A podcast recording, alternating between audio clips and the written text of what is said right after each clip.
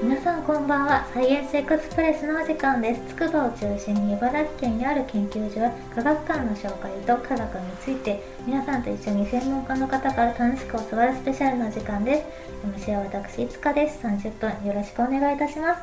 では今週のゲストの方をご紹介いたします。建築研究所よりお越しいただきました。土本隆弘さんです。よろしくお願いします。よろしくお願いします。博士の10問10答土本さんにアンケートをお答えいただきましたのでお伺いしていきたいと思います。大学での専攻何でしたか？あ大学の専攻はあの木材学林産学ですね。林産学科って今は実は名前が変わったんですよね。そうですね。生物資源科学とか森林資源科学とかそういうふうに言ってる場合が多いですね、はい。それ聞くと結構今よく聞くなって思った昔のでは林産学っていう名前がついてたんですね。そうですね。はい。博士または卒業論文のタイトル。木質フレーム構造体の非線形力学応答に関する研究内容は先ほど言った通りあのその建物の一部を取り出してあの力をかけた時にどういうふうに変形するかっていうのをコンピューターで予測して実際とどれぐらい合ってるか違ってるかっていうことをやってました。コンピューターで予測っていうのは何か数式か何かにそうですね。マトリックスを組んでマトリックスってわかりますかね。行列でこ行列、うん。行列を使うんですう、ね。そうです。部材のこの強さをこの係数で置いて接合部の強さをこの係数で置いて X 方向と Y 方向と Z 方向とかって言いながら回転バネがこれだとか言いながら。へえ面白いですね。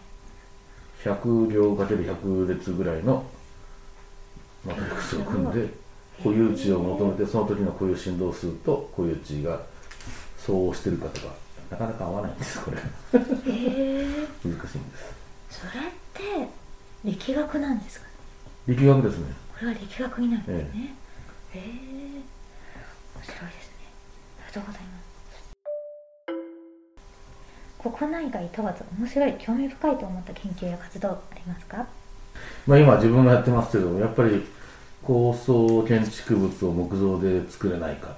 で作れてしまってるところもありますけどまああの諸外国で18階建てとか24階建てなんていう構想は地震力がほとんどないんですよね。あなのでまあ比較的買ってやすいっていうのと日本の耐震基準は地震に対してこう抵抗せよっていうことじゃなくてもし想定した地震よりも大きいものが来た時にどういうふうに壊れるかの予測を立ってなきゃいけないんですよ。こことこことここが壊れてこういうふうに傾くっていう破壊のところまで予測するので周りに飛ばないようにとかってことですかねまあそれももちろんあります。あの例えばこうた高い建物がはい。最初の1階だけ壊れちゃうとパキンとこうなっちゃうんですよ。あそれはいけません。1階が壊れるんだったら2階も3階も4階も5階も全部一緒に壊れてくれないとそのままぐしゃっと崩壊しないじゃないですか。ぐしゃっと崩壊したらその隣に住んでる人はまあちょっとすぐ隣はねどうかわかんないけどこのこれ仮に30メートルの建物だったら30メートルの先の人までこう倒れたら死んじゃうわけですよ。だけどぐしゃっといってると周り5メートル10メートルぐらいに影響する範囲で済むのであなるこういうほ破壊まで設定しなきゃいけないので障害国と同じようには作れないんですね。例えばですけど、まあ、いろんな要素があっそういうふうに決まってるんですね。てなのであの難しいんです日本で作るのは。だから海外の木造のこ高層木造のことをいろいろ調べていくとまあ面白いとは思いますけどまあそのまま使うことはできないです日本では。日本でどういうふうにしようかっていうのは研究テーマにもなるわけですね。ちなみに今日本で先ほどなんか7階8階はい。であるって、それってどこが建てたんですか？メーカーですか？ねえあの一番高いのは10階建て。10階。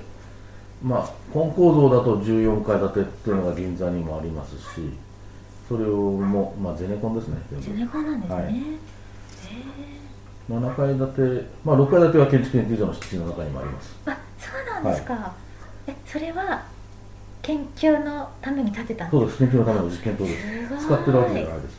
どういうふうに揺れるかとか。えもう建物自体がもうそうです。はい。研究の対象として？そうです。面白いです。すごいですね。木材あの重りにかけると柔らかくて潰れていくのでどういうふうに潰れていくかとか少し潰れてその後止まるんですよ潰れ方はで潰れて木材はつ潰れるけれども木材じゃないところは潰れないじゃないですか。そうするとこう片っぽずれて片っぽずれる。そうそこを吸収しなきゃいけないとかね。そういうことをどういうふうに考慮しなきゃいけないかみたいなことが問題になるのでちょっと作ってみようかって言って作ってみています。あそれってえちょっと少し前にできたんですかね？えっ、と2016年3月に完成してます。7年ぐらいでえっと何年じゃないか6そう。6 6年。でちょっとですね。将来的にやっぱ研究がどうやって壊れるのかみたいな壊すわけですよね。そこではちょっと壊すのは難しい。大事にじゃですし壊れ方がわからないのはどちらかというと今作ってるのは枠組み壁工法っていう工法で作ってるんですけどそれは壊れ方は割とわかるああ方法なのでそこで壊す実験をしようとは思ってないですね。そうなんですね。どちらかというと木造は今まで3階建てまでしか建っていないので3階建てまでの風圧力とまあ風が吹いた時の水ですね。雨風。にしか耐えられるような仕様になってないんですね。でそれが6階建てとか7階建てとかもっと強い風が一緒に水も当たるんですね。その時に水が入らないか入るか入ってすぐ乾くかこういうような測定を現在もやっています。へえすごい。面白いですどねちらかというと耐震性は大体分かってきています。ああ7回はい。の。が耐久性のことはまだ分からないぐらいの感じですね。それって一般公開もしてるんですか？えーっと一年にはい一度とか。あの科学技術週間公開はしてますし。あそうなんでえすね。ちびっこ博士の時もやってますし。まああのう。ちの研究所に申し込んでいただければあの基本的にはあどなたでも。え私が案内して、そうなんですか？案内係されてるんですね、へえ。はい、ご覧にいただくことが可能です。興味深いですね。ありがとうございますえっと子供の時の将来の夢先ほどお伺いいたしましたが、はい。ちなみに今の将来の夢ってありますか？難しいですね。まあそうですね。まあ今やってる研究がきちんとね実を結ぶこと。で社会にこう研究成果を生かしてほしいと思っているのでそういう研究成果の社会実装がちゃんとできること。まあそういうことも望んでますしどちらかというと家族のことばっかり考えてますね。ちゃんとそうですよねまともな大人になってほしいなってそんなことばっかり考えてますね。そうですよね。これ子供たちが聞いたら嫌がるだろうな。でも世界平和って結局のところ その家族家族愛というか家族みんなが幸せになることがもう世界平和につながるって言いますもんね。そうですね。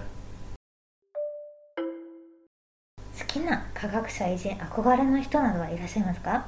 好 きな科学者、まあ、そういう意味じゃあの大学の時の師匠は、まあ、好きでこの分野に入ったようなもんですね、そうですよね、えー先ほどのワインの人はねはい。江沢さんといって経済学者だったんですけど あのあのおじいさんですよね。はいおじいさんです。ワインが大好きタバコ大好き。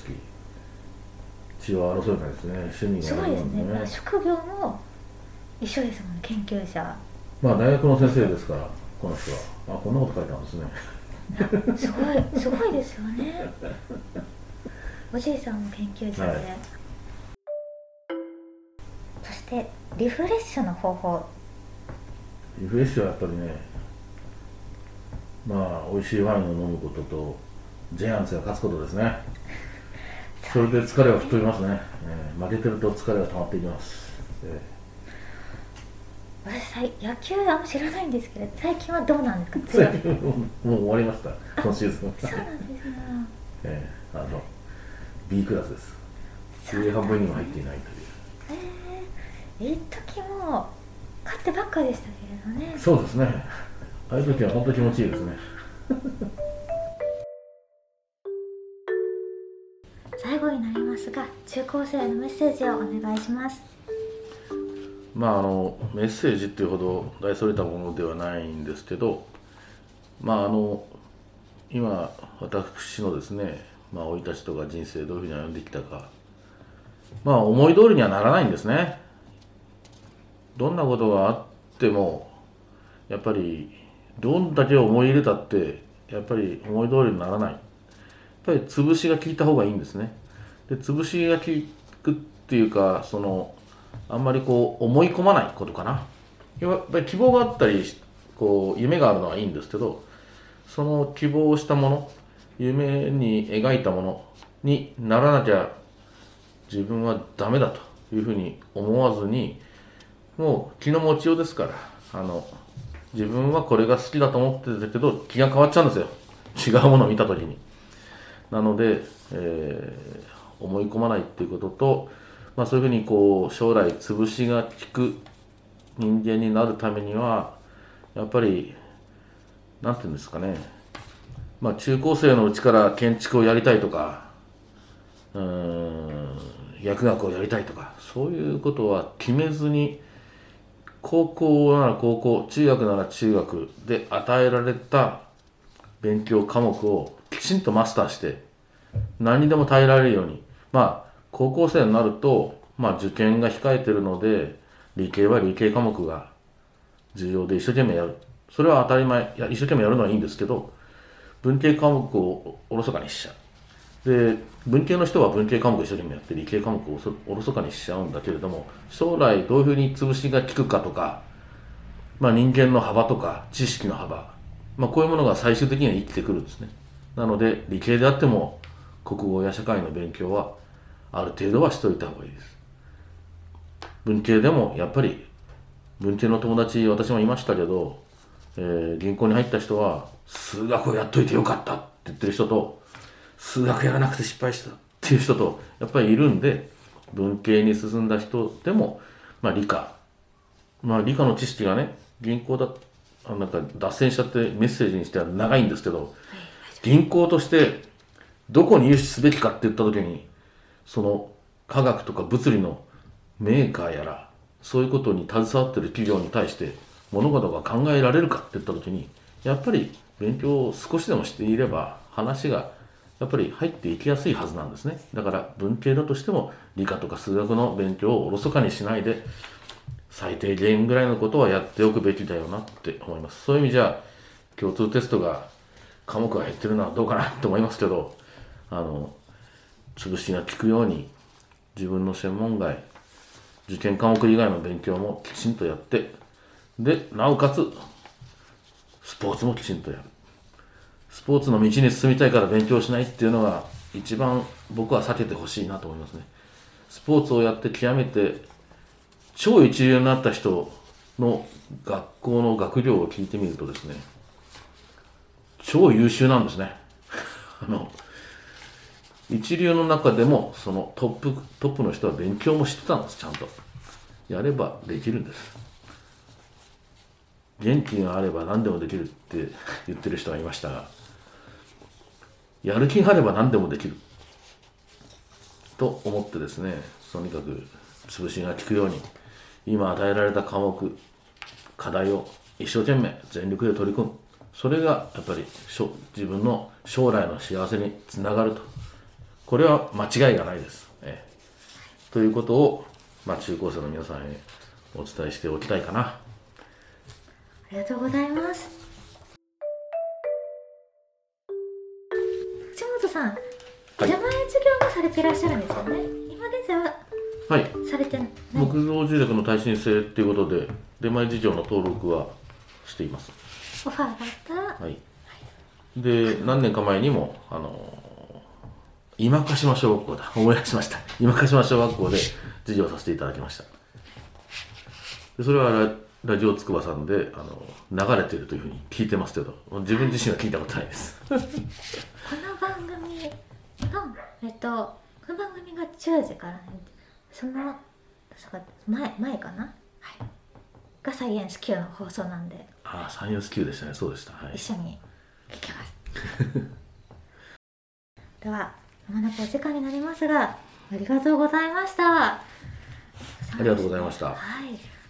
木造住宅に住んでいながらちょっとですねあんまり全然知らなかったのでこれからのそういった脱炭素社会のお話であったり本日収録場所の古民家の見ていただいたり大変勉強になりました。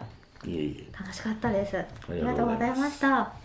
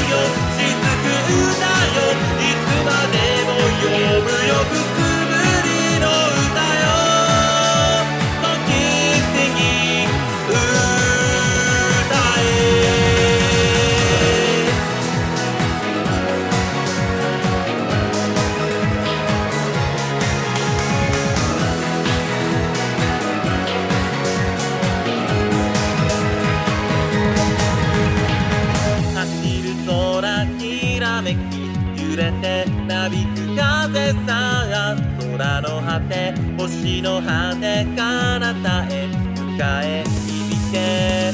虹のパレード巡る空輝く光歌う男を空を越え星を越え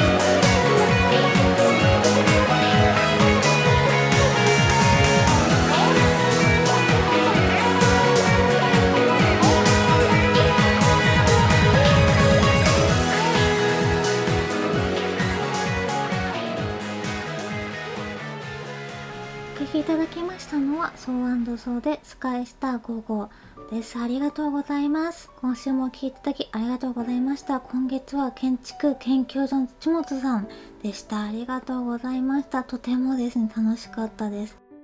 いつもですね、ゲストの皆さんいらっしゃいますと、古民家を、あのご案内といいますか、あの見ていただくんですけれど、やはりですね木造建築のあの専門家の先生という見方ということで初めてこうして見ていただいてとてもですね褒めていただきまして古民家をやはりですねより長くきれいにして使うことが大事とのことなのでつくばにもたくさん古民家ありますがひとときさんとてもですねきれいに長く大事に使っているということでとてもいい古民家の活用例だと思うんですよね。ぜひお聞きの方もお越しいただければなと思います。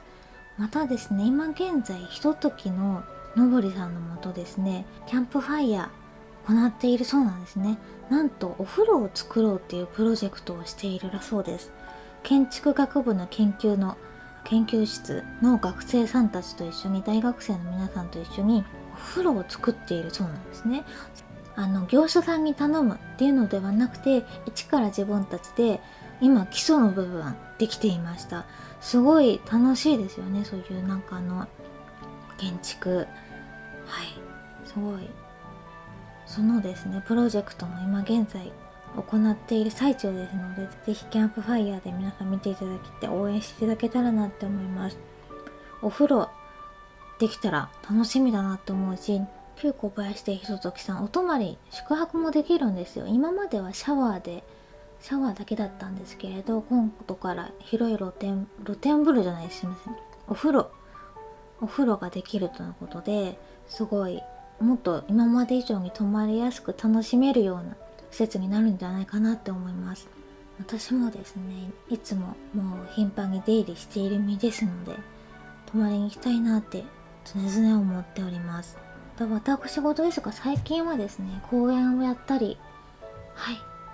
いろいろ動いてきましたがちょっとですね11月に試験があったりとまたバタバタしておりまして12月になったらいよいよ2022年がもう間もなく終わりそう。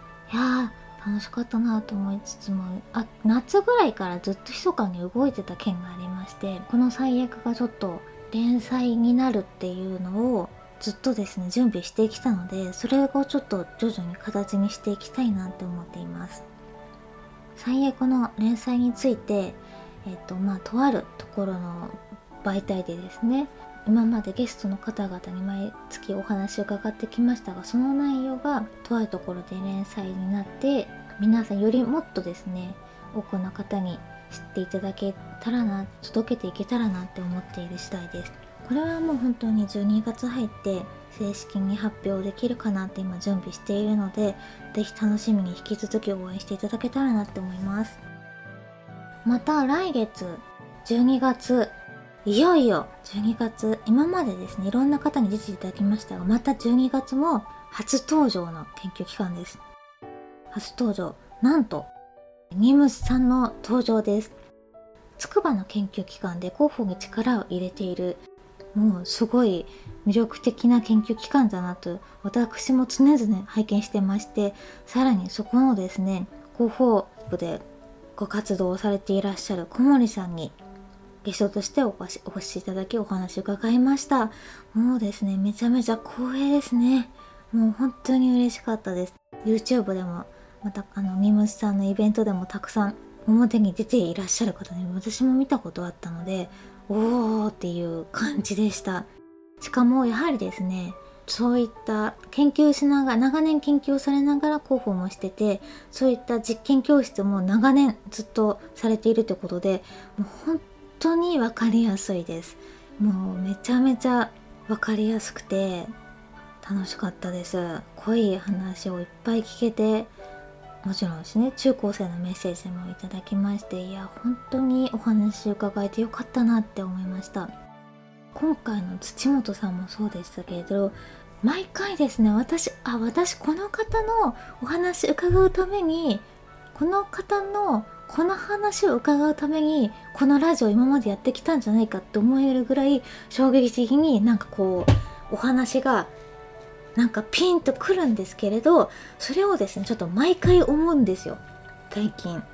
そのまま走っていきたいなと思いつつもなんか皆さんはですねすっごくいいこと言ってくれるんですけど被らないという奇跡。